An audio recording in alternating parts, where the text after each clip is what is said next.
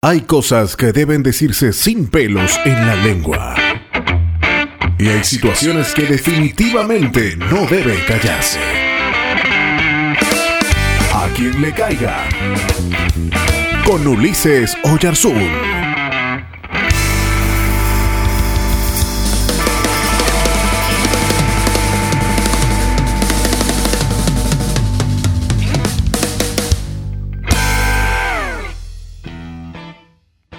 Los jóvenes han cambiado el mundo. Desde Alejandro Magno, que a sus 20 años, 19 años, ya había conquistado el mundo en el tiempo antiguo, así han habido jóvenes emblemáticos que ah, nos han ayudado a mirar el mundo desde otra perspectiva.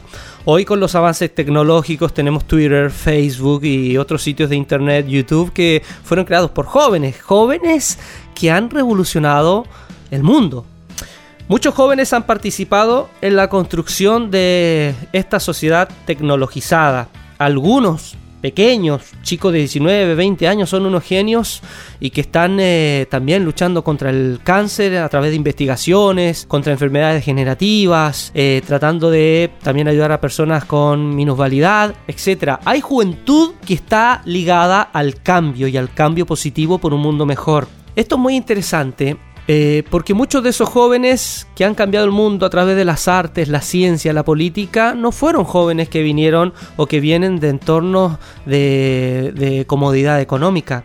Hay una historia muy linda en el Evangelio y la quiero compartir sobre todo a los jóvenes que escuchan esta cápsula. Eh, en el Evangelio de Juan aparece una historia en donde Jesús en un momento después de estar con la multitud, la multitud tiene hambre, han estado con él todo el día y Jesús quiere que ellos puedan comer, que se puedan alimentar, porque Jesús no es solamente un maestro de palabras que está interesado por el espíritu de las personas, sino por sus necesidades concretas. Pero más allá de eso, y le dice a su discípulo, denle de comer. Y ahí en un momento aparece uno y le dice, Señor, ni con 200 denarios alcanzaríamos para darle por lo menos un pedazo de pan a esta gente. 200 denarios era una cantidad que se ganaba casi en un año. Y de pronto en la escena, de manera interesante, aparece uno de los discípulos de Jesús llamado Andrés. Y en tono casi de risa, no quiero hacer juicio de valores contra Andrés, pero me parece casi de burla, dice, Señor, aquí hay un muchacho que tiene cinco panes de cebada y dos peces. Pero esto es como nada delante de tanta gente. Fíjense qué curioso. Eh, Andrés trae a un joven a los pies de Jesús, pero ya lo trae con un rótulo. Lo que tiene este joven es insignificante. Quiero darle una aclaración a aquellos que a lo mejor no, no, conocen un poquito la cultura. En el tiempo de Jesús la gente cuando comía pan hacía pan de, de harina de trigo. Y la cebada era un grano que comían los pobres. De hecho, pueblos como eh, Egipto, Asiria, no comían los hombres grano de cebada. La cebada se la daban a los caballos, a los animales. El pueblo de Israel, las familias más pobres, cuando no tenían dinero para hacer pan de trigo, hacían panes de cebada. ¿Qué quiere decir?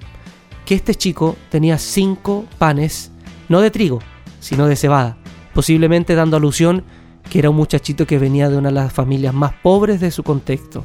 Pero aún así, a pesar de su pobreza, a pesar de sus limitaciones, a pesar de sus carencias, este muchachito entrega todo lo que tiene, por muy pobre que sea.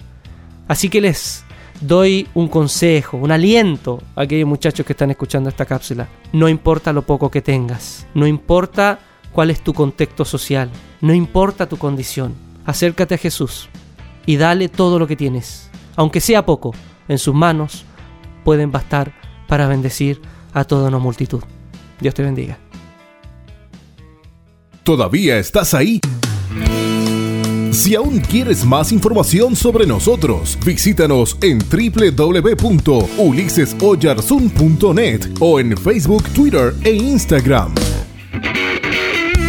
Hasta el próximo A quien le caiga. Te esperamos.